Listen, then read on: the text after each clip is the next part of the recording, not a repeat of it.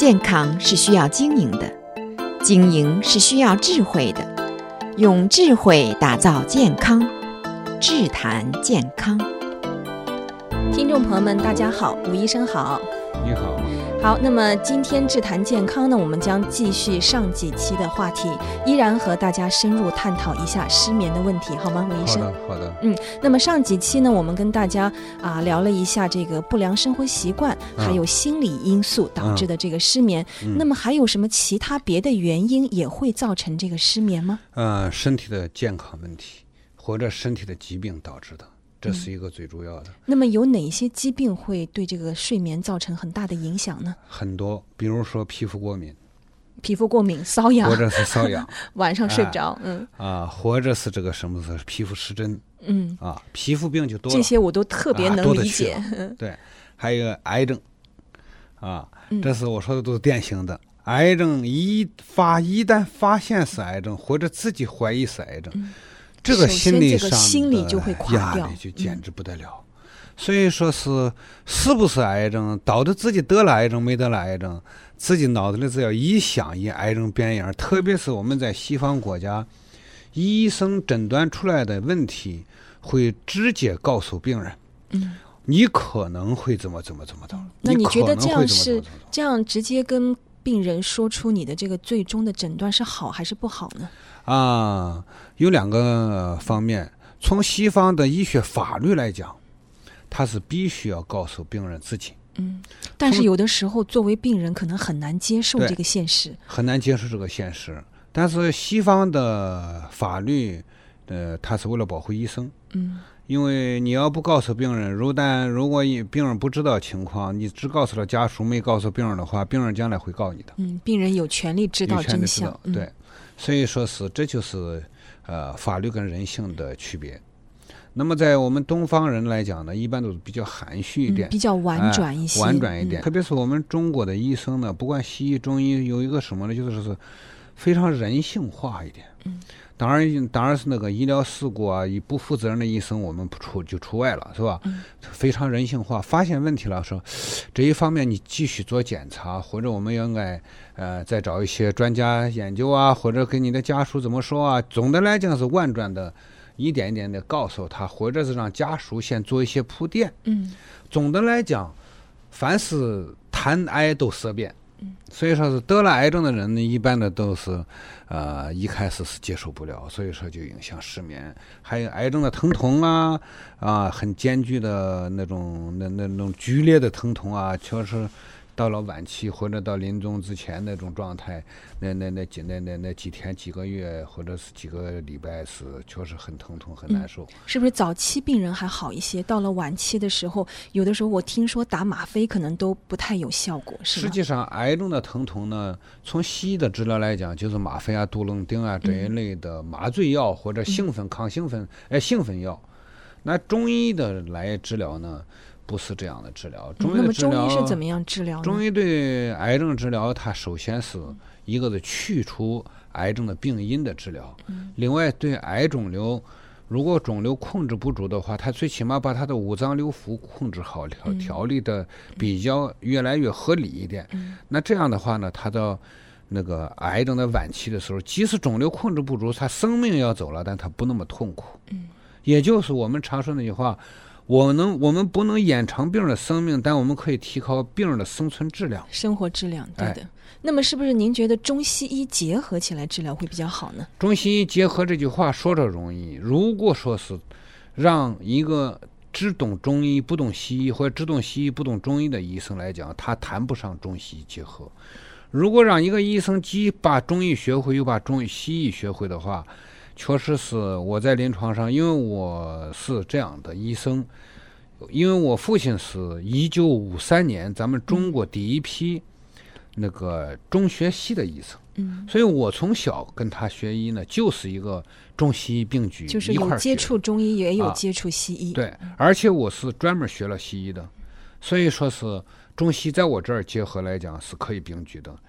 不是说在每一个人身上都可以并举的，这个不是说是夸奖自己，这是事实。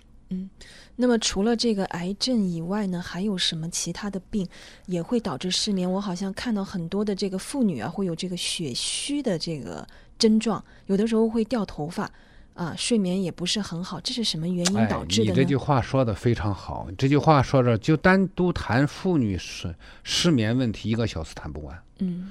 妇女失眠，嗯、呃，这个症状很多很多，就病因也很多很多，导致这个情况。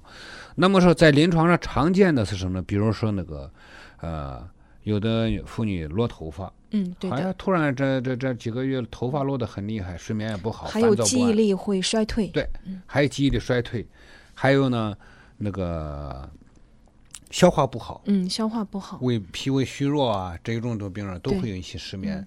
有的时候会有胃酸过多这种啊，胃酸过多那就是有时候是肝胃不和了，嗯嗯，有时候是肝胃不和，有时候脾脾胃虚寒，嗯，哎，这症状不同。所以说，继发性的失眠，我们谈就是凡是有身上有疾病所导致的失眠，叫继发性失眠，不是单纯性的失眠。前几期我们谈的都是单纯性的、习惯性的、心理性的，那么我们这一次谈的是继发性的。继发性是原来身上有疾病所导致的失眠，这些失眠呢，在如果在治疗上来讲，就是个案论治，不是说是像刚才像以前我们谈的那个，呃，大致的把习惯改了啊，心理调理啊，嗯、一个方法可能就差不多啊。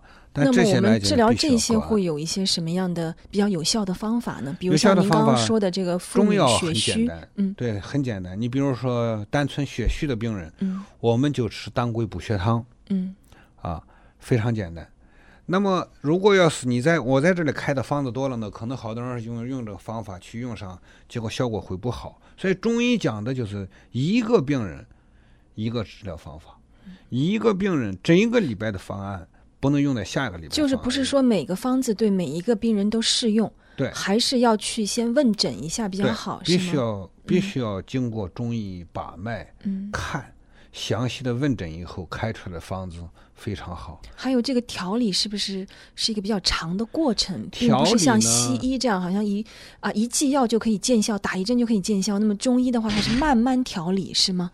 看什么病，比如说那个呃感冒病来讲啊，嗯、感冒病来讲，西医是一个礼拜，中医是三四天就好了，也不一定就是一个礼拜。那么就失眠来说呢？就失眠来说也是一样，西医吃一个药片，今天晚上睡着了，嗯、这不算是治好了。中医呢是只让你吃几天药，一般的轻的十天八天药就治好了。可不可以说这个叫做就不就不会再出来了？就是要治本，是吗？对，治本。嗯，它是中医治疗疾病跟西医治疗疾病的理论不同，嗯，思维方式不同。治中医是因病求治，啊，就是也就是求因治病。西医是你是什么病给你什么药，他不求因的，他知道有因，他也不求。嗯。所以说是他理论体系不同。我们中医里边，你比如说有血热的病人，晚上睡不着觉，烦躁，精血精血呃那个那个那个精液枯燥的人，嗯，哎，我们给一点补精液的中草药，哎，他嘴里也不干了，身上也不烦热了。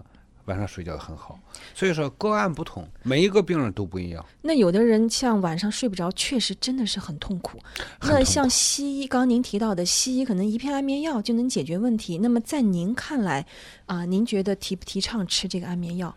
短暂的可以，比如说有的人倒时差啊，嗯，有的人倒时差，因为失眠症呢，有时候是疾病造成的，它它代表着后边身体里面有别的疾病，比如说血虚症。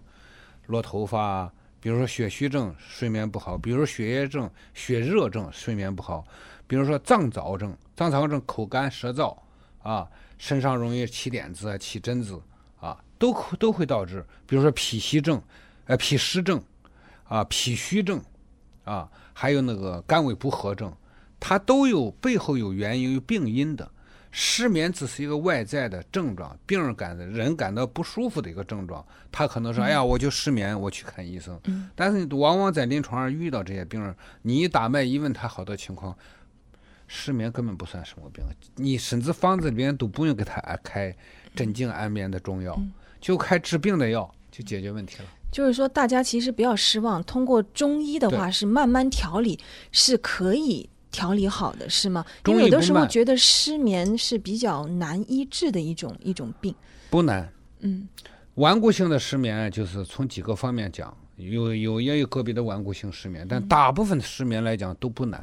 都不能。对嗯你吃药，你说你你说刚才说西药片就一一呃这当当天也见效了，中药也是一样，吃上当天就会见效。嗯就是还是回到我们之前的这个话题，要调整好自己的心理，对，那么安排啊、合理的安排自己的作息时间，嗯那么加上一定的药物治疗，相信失眠是可以克服的，对吗？对好，谢谢武医生今天跟我们的分享。那么啊，前五期的节目呢，武医生和我们大家啊探讨了一下失眠的话题。如果您有更多的问题呢，可以给我们身边全致电或者发 email。那么相信武医生呢会给大家做出解答。好，谢谢您的收听，我们下期再见。好，谢谢。